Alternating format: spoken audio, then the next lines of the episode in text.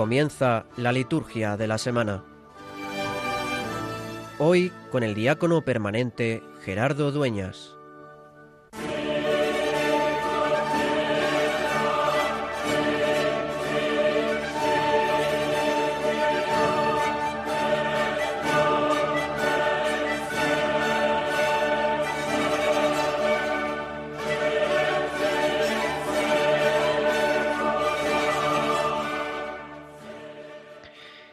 Señor Dios nuestro, concédenos adorarte con toda el alma y amar a todos los hombres con afecto espiritual. Por nuestro Señor Jesucristo, tu Hijo, que vive y reina contigo en la unidad del Espíritu Santo y es Dios por los siglos de los siglos. Amén.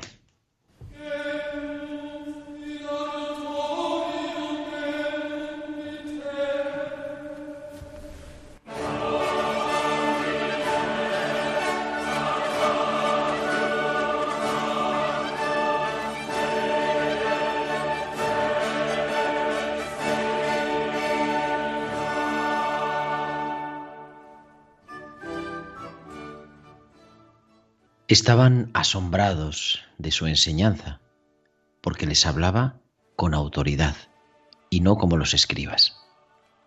Con esas palabras, el evangelista San Marcos, en este Evangelio que corresponde a este domingo cuarto del tiempo ordinario en el ciclo B, resume la actitud de aquellos oyentes que tuvieron el privilegio de escuchar al Hijo de Dios aquel sábado en la sinagoga de la ciudad de Cafarnaún. Jesús acababa de empezar su misión. Había sido bautizado, llevado al desierto para ser tentado y superadas las pruebas, se acercó cerca de Nazaret, a la orilla del lago de Galilea, y llamó a los cuatro primeros discípulos, dos parejas de hermanos, Andrés y Simón, Santiago y Juan. Y un día, como solía hacer cada sábado, se acercó a la sinagoga, a la sinagoga de Cafarnaún, de la que todavía tenemos los restos de la sinagoga del siglo IV, construida sobre la del siglo I, donde predicó Jesús. Y dice que todos se quedaban asombrados por su enseñanza, porque les enseñaba con autoridad.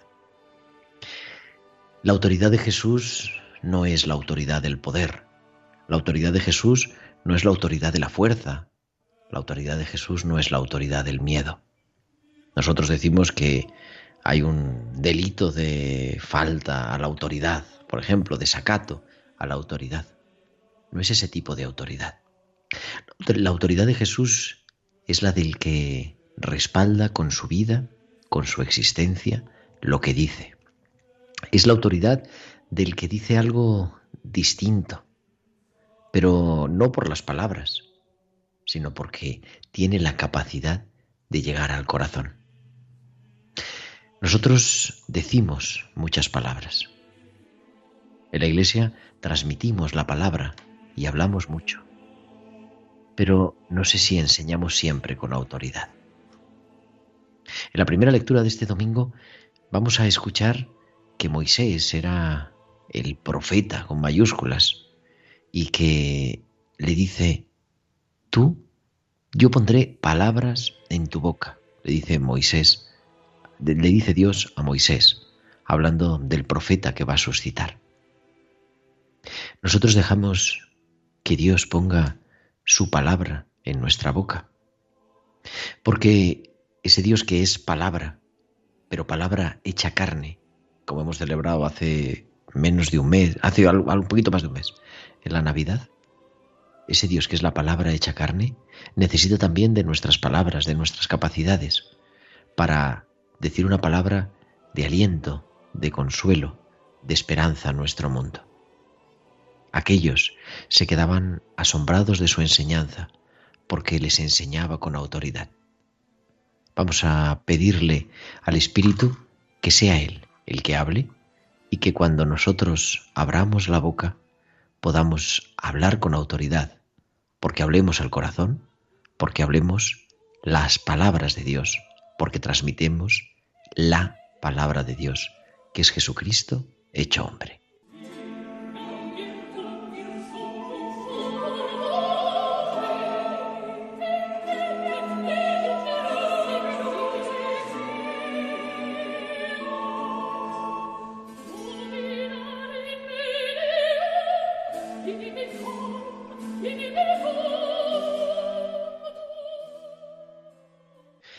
Muy buenas noches, queridos amigos de Radio María, queridos amigos de la liturgia de la semana. Comenzamos una edición más, como cada sábado, de 9 a 10 de la noche, de 8 a 9 en Canarias. La liturgia de la semana quiere prepararnos a la celebración del domingo y a celebrar toda esta semana, toda esta semana litúrgica que queremos vivir, compartir y disfrutar Mañana ya, último día del mes de enero, el tiempo vuela, 31 de enero de 2021. Comenzamos el mes de febrero con unas fiestas, unas celebraciones que ahora mismo vamos a comentar. Pero primero vamos a saludar a quien está permitiendo que nos puedas oír desde los estudios centrales. Nuestro amigo, nuestro técnico Germán García. Germán, muy buenas noches. Muy buenas noches, Gerardo. Muy buenas noches a todos nuestros oyentes. Y tenemos pues muchas cosas en el programa de hoy. Como siempre, lo primero, el domingo. El domingo ya cuarto del tiempo ordinario. Como decía yo, es que el tiempo vuela. Domingo cuarto del tiempo ordinario del ciclo B. Continuaremos leyendo al evangelista San Marcos, que ese día pues terminamos, culmina la... el mes de enero. Y comenzamos el mes de febrero con una fiesta todavía relacionada todavía con un poquito de sabor a Navidad, porque a los 40 días de la Navidad, a los 40 días del 25 de diciembre, el próximo martes, celebramos la fiesta de la presentación del Señor. También la fiesta de Nuestra Señora de la Candelaria y ese día de las candelas, el día de las luces, que luego vamos a hablar. Y además ese día la Iglesia celebra, la Iglesia Universal celebra la Jornada Mundial de la Vida Consagrada. El miércoles hablaremos, tenemos también la fiesta de dos memorias libres, San Blas, San Oscar, el viernes Santa Águeda y el sábado San Pablo Miki. Pues eso vamos a hablar en el calendario de la semana. Y la segunda parte del programa vamos a acercarnos a esta fiesta de la Candelaria y de manera especial al mundo de la vida consagrada. Vamos a hablar con una consagrada y nos va a hablar de la importancia ¿verdad? que tiene la vida consagrada en nuestro mundo. En este año, que además la Santa Sede ha publicado un lema un poco complicado, pero bonito, la vida consagrada es parábola de fraternidad en un mundo mm, lleno de miedo por el virus.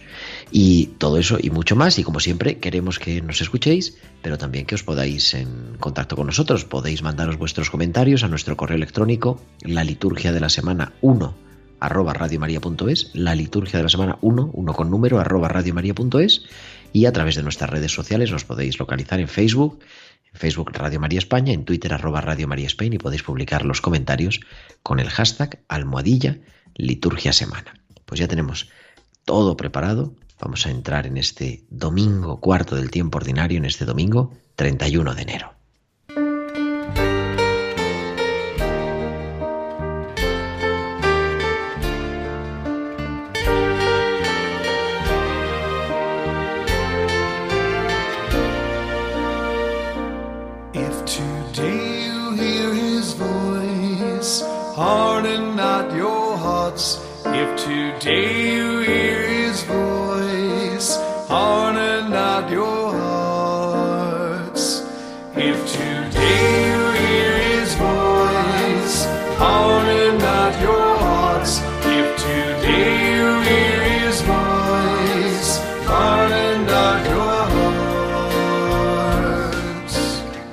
Precioso este Salmo 94, que lo rezamos cada día en el invitatorio, la liturgia de las horas.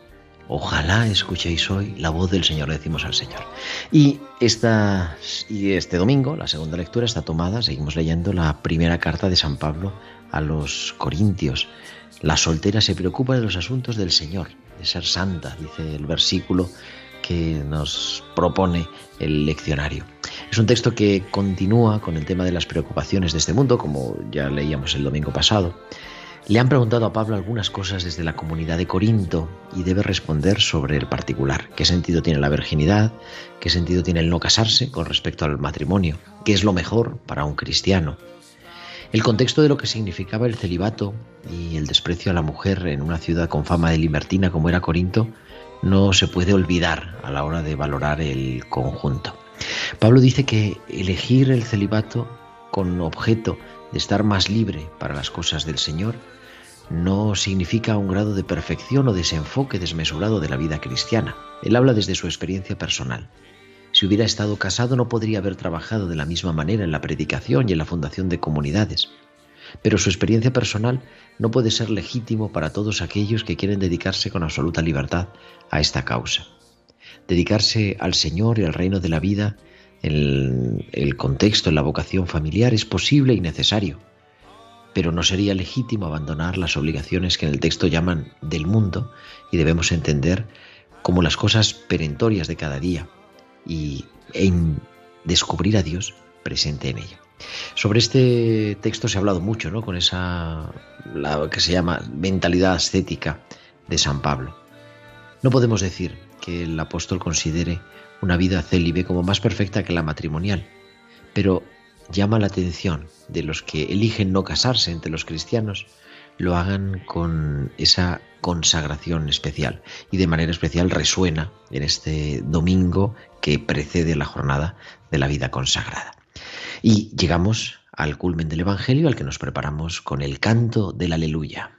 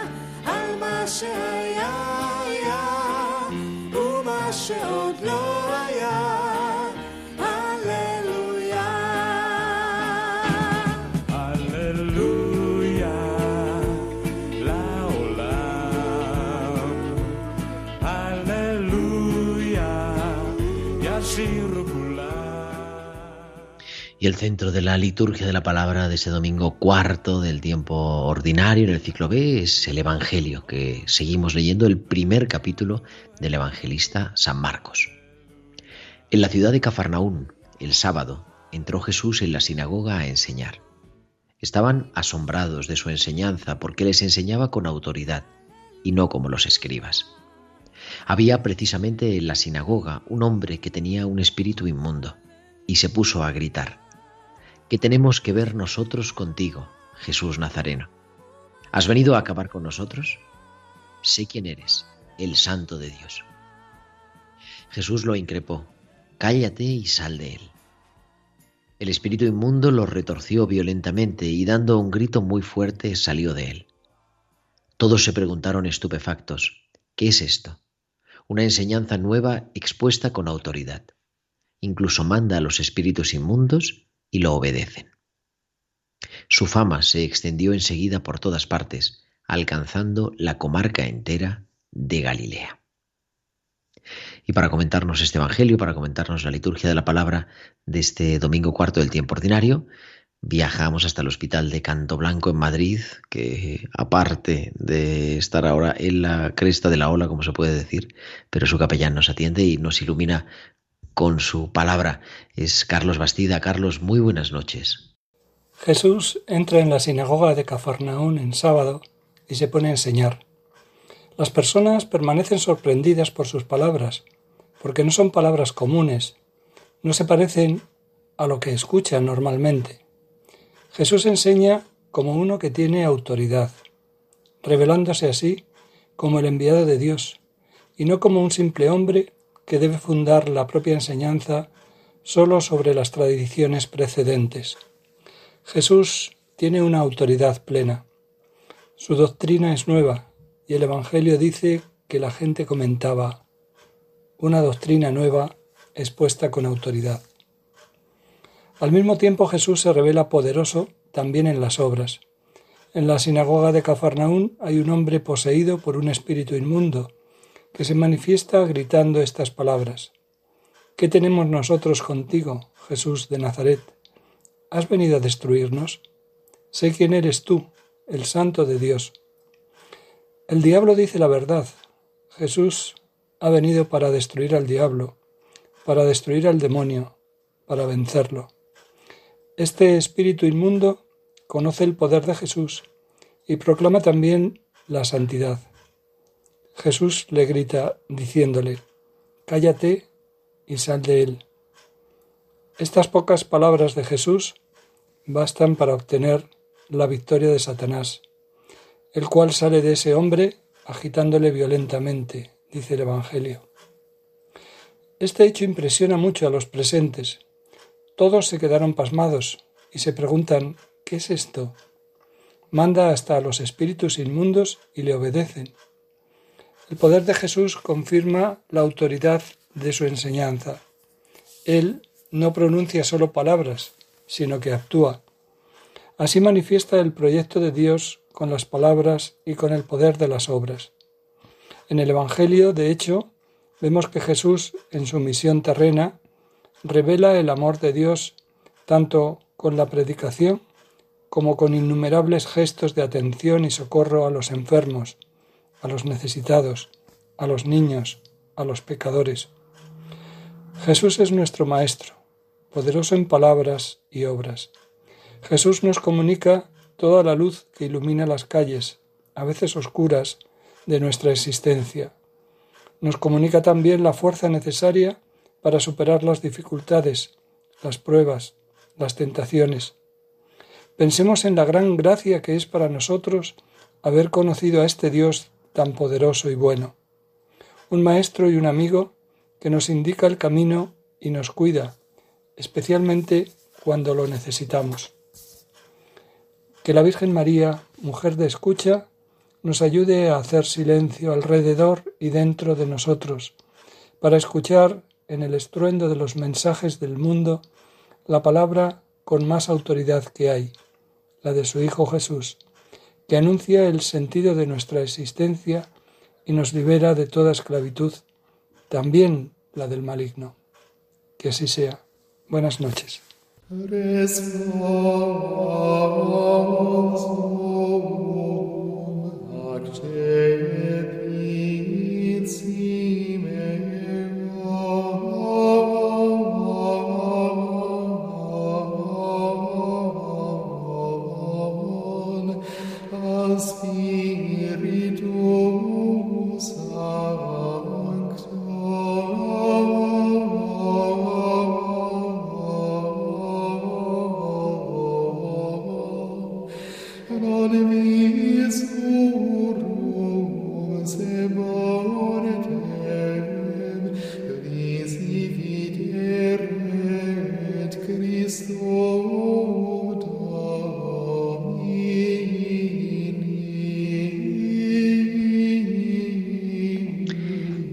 Semana está marcada sobre todo por la fiesta del próximo martes, ya 2 de febrero, la fiesta de la, la presentación del Señor, la hipapante de los griegos. 40 días después de la Navidad, Jesús fue llevado al templo, nos dice el martirologio, por María y José. Y lo que pudo aparecer como un cumplimiento de la ley mosaica se convirtió en realidad en su encuentro con el pueblo creyente y gozoso. Es tiene la categoría de fiesta del Señor, es decir, lecturas propias. De hecho, mm, hay dos opciones de lecturas, o la de Malaquías del Antiguo Testamento como primera lectura, o el capítulo 2 a los Hebreos como, como primera lectura por supuesto con gloria y tiene precedencia sobre todas las otras celebraciones. Ese día, ahora vamos a hablar dentro de un poquito, se celebra en toda la Iglesia la Jornada de la Vida Consagrada, una jornada mundial y pontificia, pero es lo que hemos dicho tradicionalmente, el día de la Candelaria, ese día en el que comenzamos de forma solemne con la bendición y la procesión de las candelas, recordando que todos estamos llamados a ser luz de los pueblos y recordando ese cántico que vamos a escuchar en el Evangelio, el cántico de Simeón. Ahora, Señor, según tu promesa, puedes dejar a tu siervo irse en paz, porque mis ojos han contemplado a tu Salvador, luz para alumbrar a las naciones. Nosotros, congregados como Simeón y con Ana, impulsados por el Espíritu Santo que habían acudido al templo, nosotros, iluminados por nuestras candelas, nos congregamos y vamos hacia la casa de Dios al encuentro de Cristo. Normalmente o en otra iglesia o en el exterior, en un lugar conveniente de la iglesia, se reparten las candelas al comienzo de la celebración y los fieles con ellas en las manos eh, sostienen y empieza así la, la Santa Misa una pequeña munición del celebrante o del diácono que, que, está en la celebración y a continuación se bendicen las candelas. Dice la bendición, pidiendo, ¿no? Santifica estos cirios con tu bendición, acepta los deseos de tu pueblo que se ha reunido para cantar la alabanza de tu nombre, para que llevándolos en sus manos merezca llegar por la senda de las virtudes a la luz eterna. Esa es la oración, ¿no? Que llevando la luz en nuestras manos podamos llegar a la luz eterna. Y después de bendecirlas con la oración y asperjarlas con el agua bendita, si procede, comienza la procesión. Nos encaminamos hacia el altar. Y al llegar al altar se canta el Gloria y continúa la celebración de la forma habitual. Es un signo, la liturgia romana, que es la nuestra, nuestro rito romano, por eso el misal romano, ¿no? que es el que utilizamos, es una liturgia muy sobria, que tiene muy pocos signos distintos. Y este, por lo tanto, es un día especialísimo.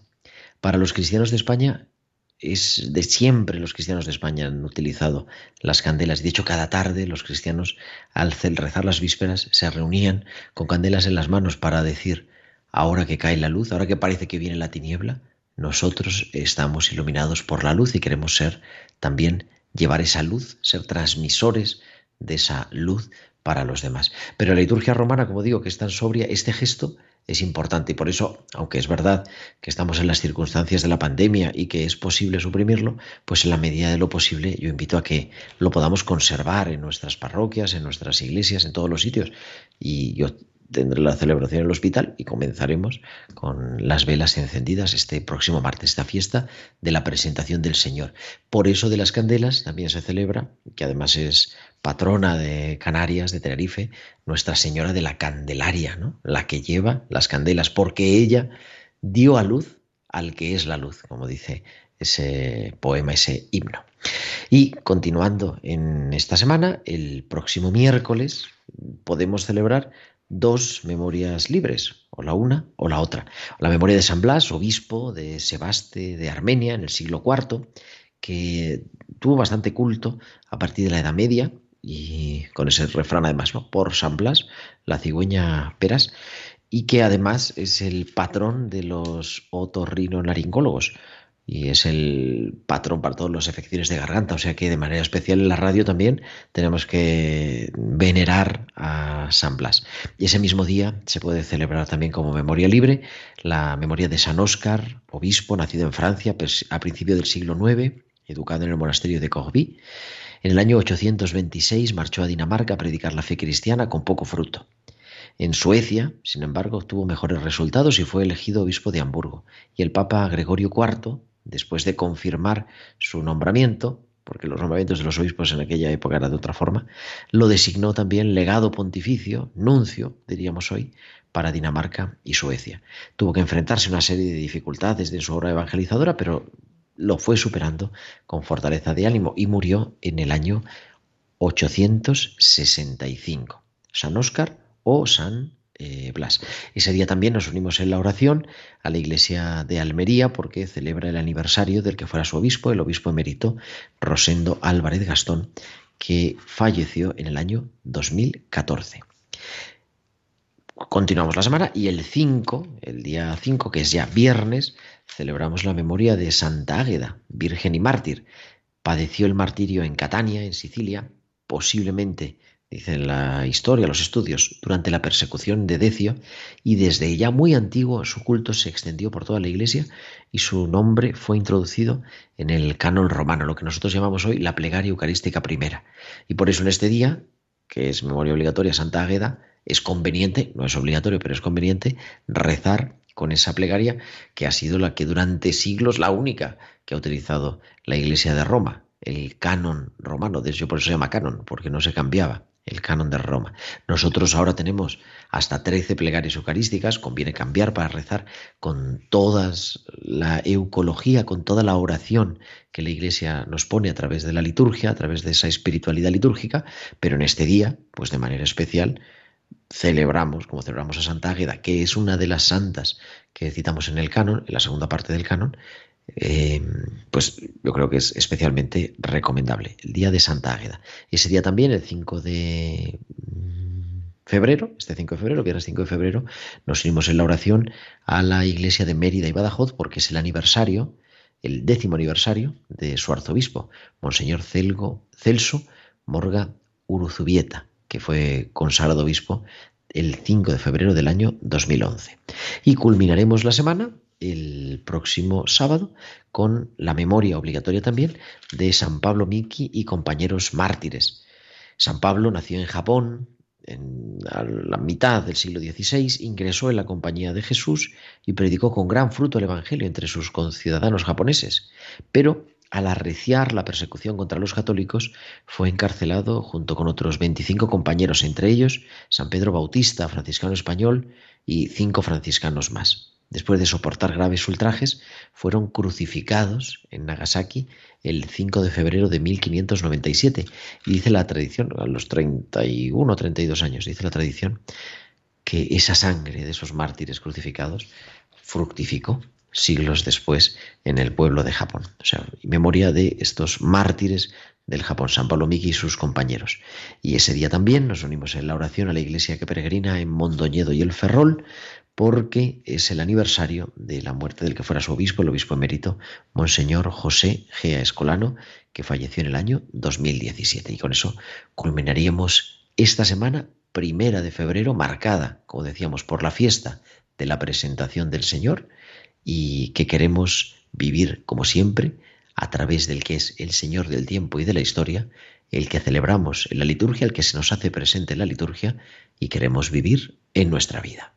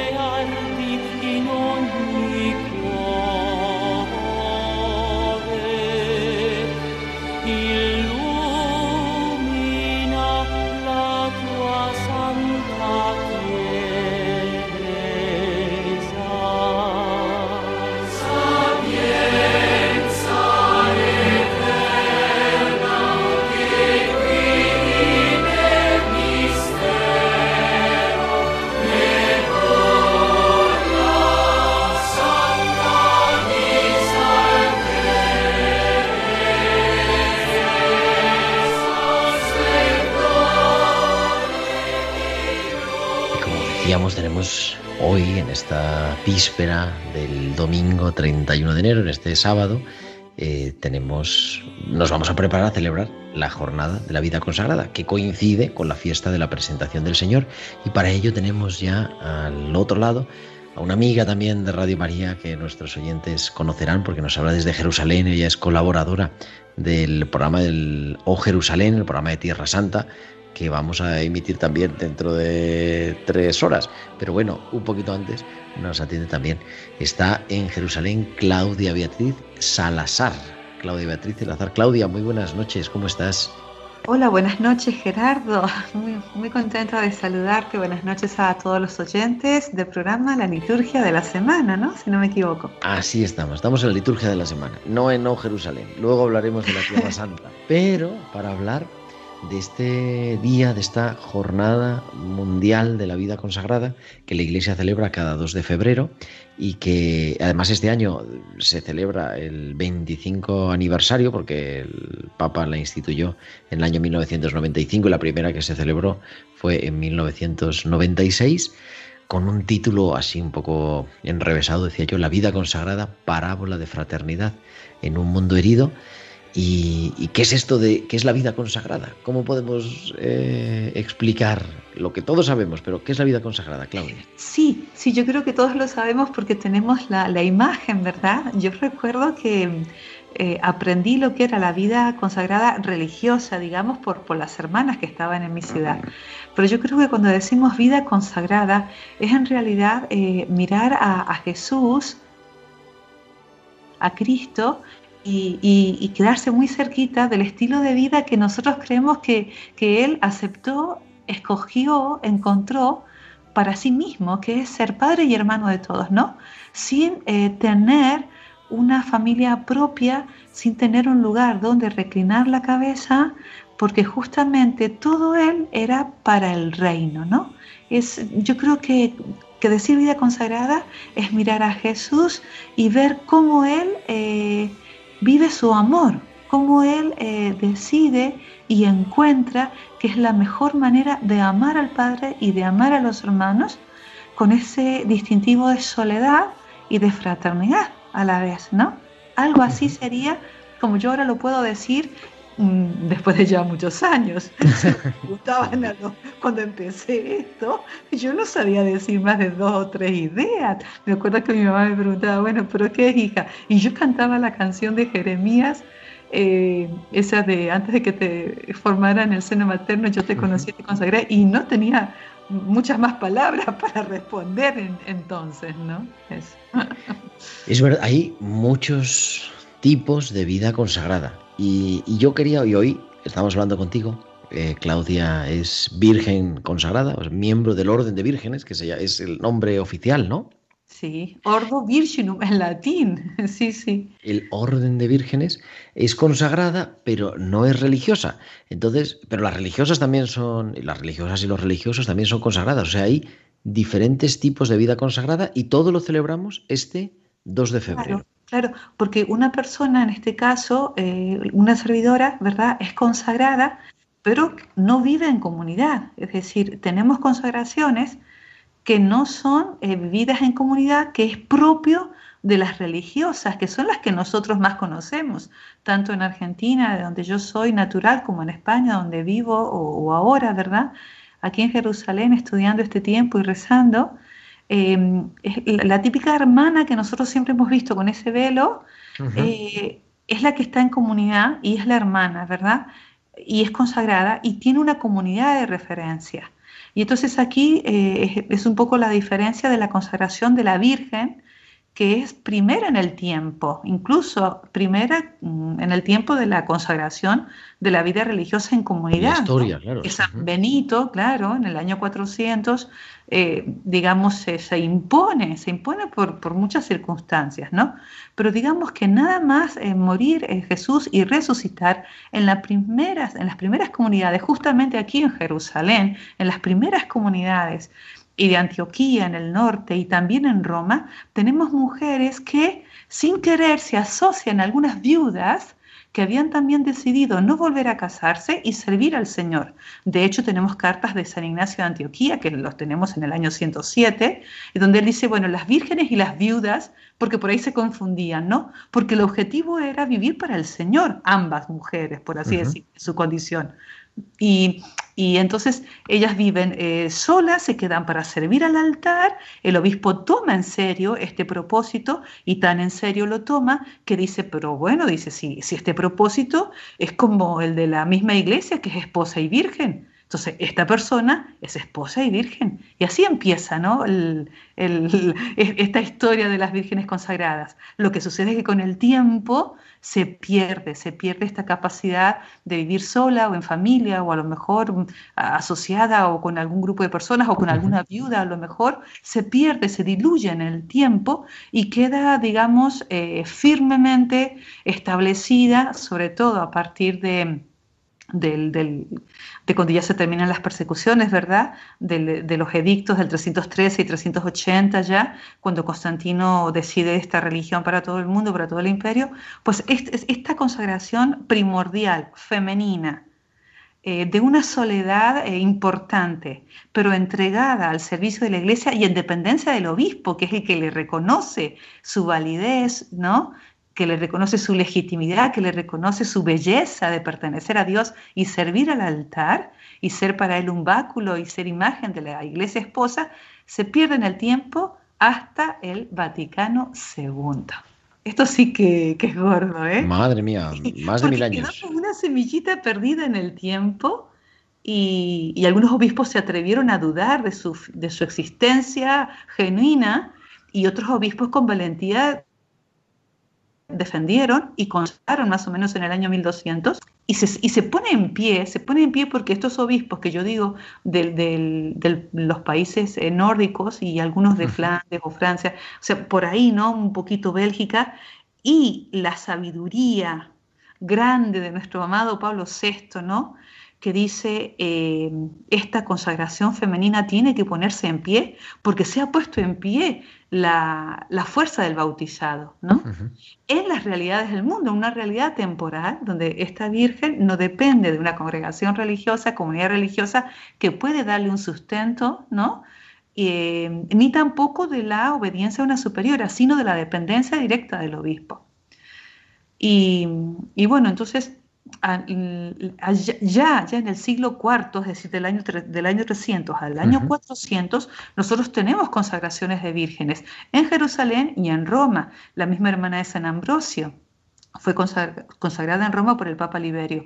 Y San Ambrosio es el que elabora una oración que tiene carácter consacratorio y es el que se renueva en el Vaticano II se toma el ritual de consagración que tiene esta consagración propia que solamente puede ser eh, recitada por el obispo eh, y solo puede ser consagrada una virgen en la catedral. Vida, entonces, orden de vírgenes, otra forma, o sea, forma parte de la vida consagrada, lo que conocemos normalmente que es vida religiosa, con los tres votos, obediencia, pobreza y castidad, pero sobre todo con la singularidad de la vida comunitaria, la vida comunitaria, que, que, también procede de la vida monástica, porque la vida monástica en realidad lo que es son personas que se han separado del mundo para vivir en soledad, pero que viven en soledad, pero viven en juntos. Claro, claro, tenemos las primeras hermanas, o sea, porque en realidad la primera comunidad, tanto femenina y masculina, es el cenobio, ¿verdad? Y luego ya la vida comunitaria. Pero sí que es verdad que la comunidad está en el origen de, una consagración religiosa, eh, valga la palabra, grupal, por así decir, ¿no? En donde eh, nosotros sí que vivimos una fraternidad, por ejemplo, entre nosotras, ¿no? Eh, nosotras tenemos retiros en Madrid mensualmente, aquí en Jerusalén hay encuentros frecuentes. Si no podemos reunirnos con el obispo de quien dependemos directamente, es con sus delegados en Argentina también se reúnen en cada ciudad, porque este, este, tipo de consagración depende absolutamente del obispo local, ¿no? Es el obispo el que va tomando forma y en el año 2018 mm, ha salido ya la instrucción desde el Departamento del Dicasterio para la Vida Consagrada de quien depende el Ordo Virginum, ha salido la instrucción que, es fruto de, un, de, la recopilación de estos 50 años de vida, ¿no? Porque es nueva en su expresión actual, pero es vieja, es vieja, es muy antigua. Las cuatro hermanas de San Felipe en, el, en Hechos, capítulo 21, sí creo que es, eh, dice, tiene cuatro hijas que son vírgenes y profetas. Me que en la en la tradición apostólica, vamos, del Nuevo Testamento. Decíamos entonces, formas de vida consagrada. Vida religiosa, quizá la más numerosa. Anterior también la vida monástica. esta vida activa, fíjate que esta vida activa no era lo normal. La vida femenina de consagración, sobre todo, porque son más femeninas, son mayores las mujeres, el número que los hombres, ¿no? Pero fíjate que es, San Vicente de Paul, ¿no? El que la saca del monasterio y dice, ahora el claustro será la, cama de los enfermos, ¿no? Es decir, hay una evolución también desde la vida de clausura, que se consideraba como la, no digo la más perfecta, ¿no? Pero digamos como la más probable de donde Dios se podía manifestar y se podía santificar la, la consagración, se abre a la vida activa y tenemos todo ese florecimiento de los siglos que teníamos 18, siglos XVII, XVIII y XIX, de la vida religiosa activa femenina y también misionera. En tantísimas obras y colegios, hospitales. Exacto, con obras de justicia. Pero siempre es así, una comunidad que es como un grupo muy fuerte, no quiero decir un subgrupo, pero es un grupo muy fuerte, ad intra, ¿verdad? En donde también, posterior al Vaticano II, nacen lo que se llaman los institutos seculares, que tienen una forma parecida de vida de comunidad o no, ¿verdad? Que también tienen una obediencia a, un, a una persona que habla en nombre de Dios. Esto siempre se mantiene en el canon del derecho canónico como inspiración de San Benito, ¿verdad? Siempre mm. está la mediación de una manera o de otra, aquí habla con, con Dios directamente, o sea, cada uno obedecemos a una mediación. Pero entonces está la vida religiosa como nosotros la hemos conocido de las monjitas que todavía tenemos clarisas, ¿verdad? Teresianas, la, la, trapa, ¿verdad?, que tenemos en España. Luego tenemos San Vicente de Paul, que saca esa vida femenina a la calle, por así decir, y nace la vida femenina, que es la que más hemos conocido. Luego sigue evolucionando este, esta manera de ser consagrado a Dios con los institutos seculares. Y aquí un poquito la diferencia sería, yo creo, que en vez de tener una obra tan propia, tan adintra, ¿no?, como tú lo acabas de mencionar, colegios o sanidad, ellos tienen más bien una labor en, como, como nosotras, en las realidades temporales, ¿no? Claro, el Instituto Secular, su propio nombre indica, ¿no? Están. Exacto. Pero claro, es verdad que la obediencia es al director, o sea, la organización es dentro de la institución. Sí, todos tienen la obediencia a esa mediación del grupo que vive, excepto nosotros, que tenemos una obediencia muy dialogada con el, con el representante del obispo o con el obispo mismo cuando se puede. Mm. Pero sí que hay en la Virgen consagrada, hay realmente un impulso de, eh, muy fuerte, eh, primigenio, diría yo, de, soledad y de propósito, ¿no? que es el que se presenta, que es el que se ofrece. Y, y, que a la luz del Espíritu Santo humildemente uno dice, bueno, ayúdame a ver si esto que yo siento va por aquí, ¿no? Porque es verdad que hay muchas chicas, y digo chicas porque esta es una vocación femenina, aunque al principio se hablaba de los vírgenes, pero ya se, perdió este vocabulario. El Apocalipsis va a hablar de todos los vírgenes, todos los vírgenes, de la iglesia virgen, ¿verdad? Pero como tal quedamos solo las mujeres como vírgenes. Pero bueno, hay muchas chicas que, por ejemplo, tú dices, yo, yo quiero salir al Señor, pero no siento que lo mío sea vivir una comunidad religiosa, ¿no? Y bueno, entonces, eh, y también a lo mejor su vocación eh, que puede ser una vocación de servicio o una vocación a la cual ella sienta realmente una profunda eh, vocación de servicio con esa profesión ¿no? temporal. Nosotros tenemos, por ejemplo, vírgenes médicos, eh, de administración de empresas, enfermeras, es decir, psicólogas, terapeutas, quiero decir, hay una gran variedad, digamos, de oficios de profesión que se viven con una vocación de servicio y eso no se pierde dentro de lo que es la virginidad consagrada. ¿no? Eso es muy interesante porque nosotras tenemos que trabajar para ganarnos el pan. Eso también hay que dejarlo claro y, es bueno que también lo sepa la chica, o si, a lo, si a lo mejor tiene un sentimiento de, de pertenecer al Señor, de servir a la iglesia, pero no a través de una comunidad, no a través de un carisma de un fundador, sino simplemente Jesús, la Virgen y en la iglesia, la parroquia, el obispo y ya está. Eso es espiritualidad, podríamos decir. También que tenemos los, el, clero diocesano, ¿no? De alguna forma, de, de insertarse en, en, una parroquia, o sea, en, un lugar, porque siempre el, seguimiento de Jesús es en comunidad, es en iglesia, pero no una comunidad religiosa que vive pobre, sino insertos en la vida de la iglesia, en una comunidad, en una comunidad parroquial habitualmente.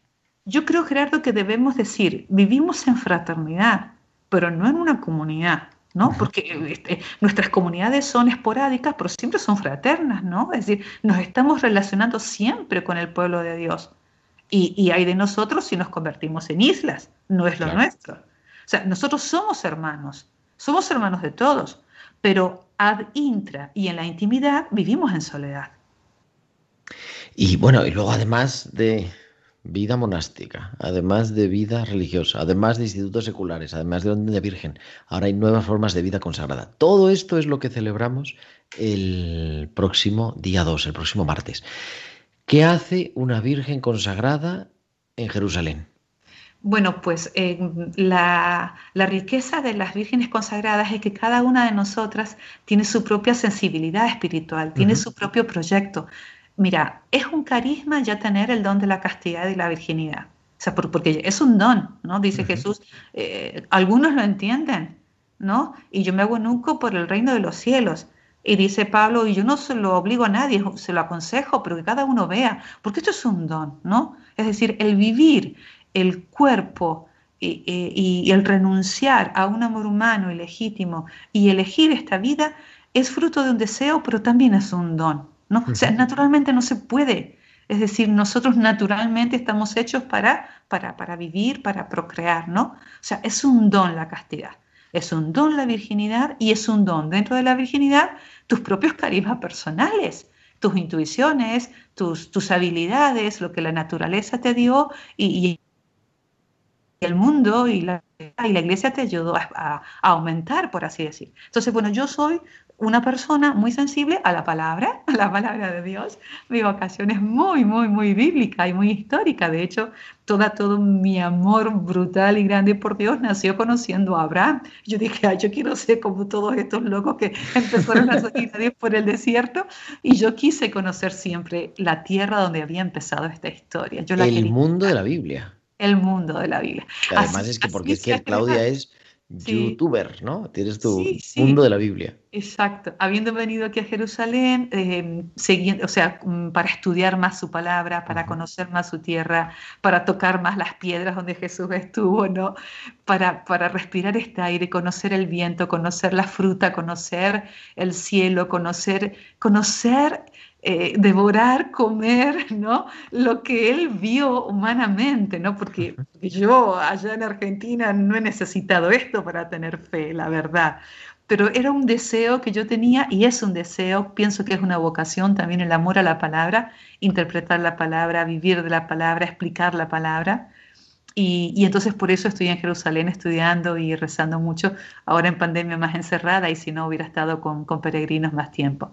Y en este tiempo, pues ¿Cómo bueno. está la cosa? Porque ahí vais muy avanzados con la vacuna, ¿no? Sí, pero el virus también avanza, no, no nos dejan salir todavía.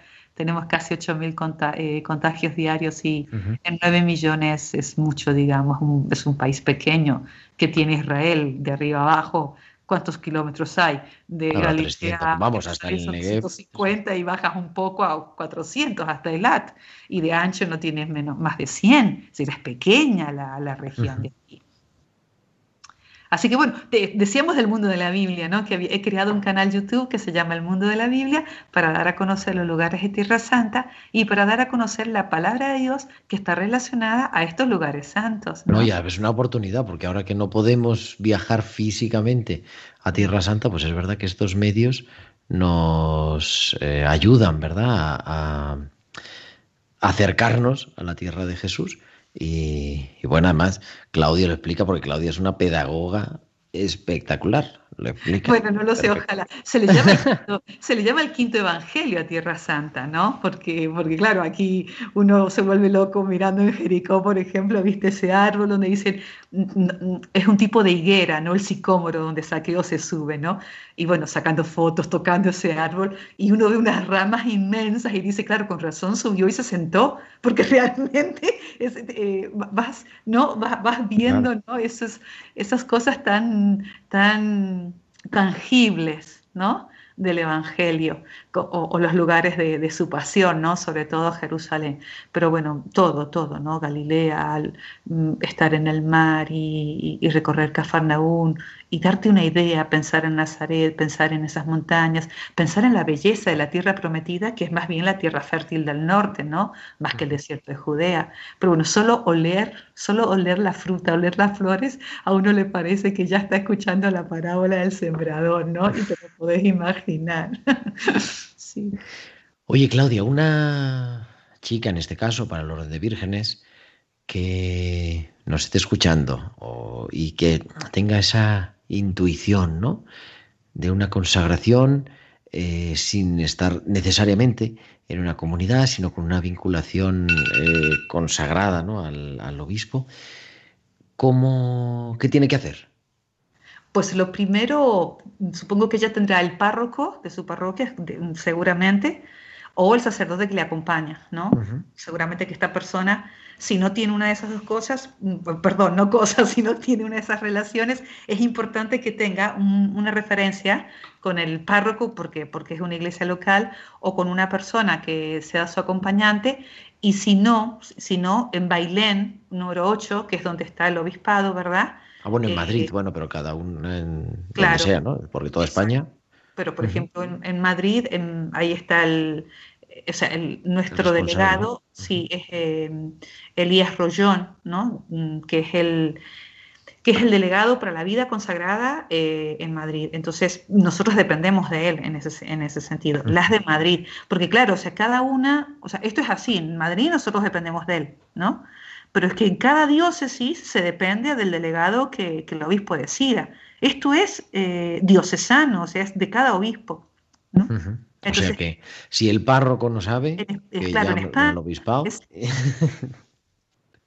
Claro, no, si, el par, si por ejemplo, mira, es, es, muy interesante porque a veces es la misma chica la que le abre y el párroco dice, bueno, voy a averiguar qué es esto, ¿no? Porque muchas veces ha sucedido así en algunas de las vírgenes, una, amiga nuestra de Toledo eh, dice, lo que yo quiero es esto, ¿no? Le decía su director espiritual y el director espiritual le decía, pero eso no existe. y ese director espiritual fue nombrado delegado de las vírgenes consagradas de una ciudad de España y le llama y le dice, sí existe lo que tú quieres, sí existe, pero qué interesante, ¿no? Porque este es un deseo que lo mueve el espíritu realmente, ¿no? Y entonces sí que existe un modo de vivir una consagración femenina conservando tu propio carisma sin, sin, sin estar en menoscabo de nada ni de nadie, sin ofender a nadie, ¿no? O sea, porque tú eres así, porque Dios te ha hecho así, con estas habilidades para que sirvas al reino y que lo puedas vivir en soledad, manteniéndote tú a ti misma, pero siempre en fraternidad con las otras vírgenes y dependiendo directamente del obispo. Esto es posible. Tener un proyecto de vida con el que puedas confrontarlo siempre, esto es posible. Ahora, claro, hay que buscarlo, ¿no? Y si es lo mío, pues bueno, mm, bendito sea Dios. Y si no, pues a lo mejor habrá un grupo que se parezca a lo que yo siento y a lo mejor ahí encuentro algún, alguna persona que, que es un fundador, una fundadora, ¿no? Pero en principio, si la persona siente que ella de por sí em, no quiere una comunidad realmente, y no es porque yo no quiera a las personas, pero es que no quiero vivirla en comunidad, pero es que no se trata de, no es un no amor, sino que cada uno tiene que encontrar ese espacio interior donde Dios pueda habitar más y más, porque es que si no, Dios no puede, no puede. Querida Claudia, como ven, Claudia tiene facilidad de palabra, pero no pasa nada, nos queda otra hora de radio. En dos horas empezamos o Jerusalén, a medianoche, o Jerusalén, o sea que nos escuchamos otra vez ahí. Querida Claudia, gracias por acercarnos para poder celebrar este próximo martes el Día de la Vida Consagrada y acercarnos a esta realidad a veces pues más desapercibida, pero que ahí está y además que hunde sus raíces en la historia, que es el orden de vírgenes. Muy buenas noches y, y nada, reza por nosotros por todos los oyentes de, la liturgia de la semana del Santo Sepulcro. Sí, sí, para eso estoy consagrada, o sea que os lo debo. Y si no, me lo tenéis que reclamar. Claro que sí, Gerardo. A ti y a todos los oyentes, mi oración, mi cariño. Shalom, Baruch Adonai, Baruch Hashem. bueno, muy buenas noches. Y vamos a terminar eh, nuestro programa, porque ya estamos en la recta final, con la oración que ha preparado la Comisión Episcopal o la Vida Consagrada de la Conferencia Episcopal para este Día de la Vida Consagrada, que dice así, Señor Jesús, vuelve a enseñarnos a decir Padre nuestro, para que nuestras vidas entregadas y al servicio respondan cada día al encargo de la mañana de Pascua. Id y decid a mis hermanos. Envíanos tu Espíritu para romper las barreras que nos atan y empeñarnos en la construcción del sueño de una nueva fraternidad. Que nuestras vidas sean signos proféticos, que derraman lo mejor de sí para que este mundo herido recupere la savia del amor sincero, la alegría de que todos somos necesarios, la esperanza de que tú nos precedes y habitas en medio del dolor y los sinsabores de tantas injusticias. Ayúdanos a poner los ojos en ti, el buen samaritano, para hacernos cargo y caminar humildemente a tu lado como hermanos y hermanas de todos.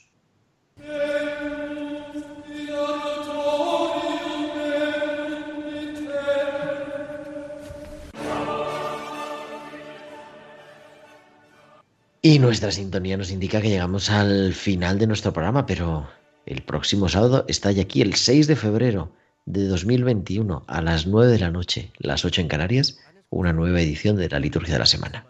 Así que eso, esta semana que podamos celebrar el inicio del mes de febrero, que podamos celebrar mañana la celebración del domingo, el martes la fiesta de la presentación del Señor. Que seáis felices, feliz y santa noche. Un abrazo de vuestro amigo el diácono Gerardo Dueñas.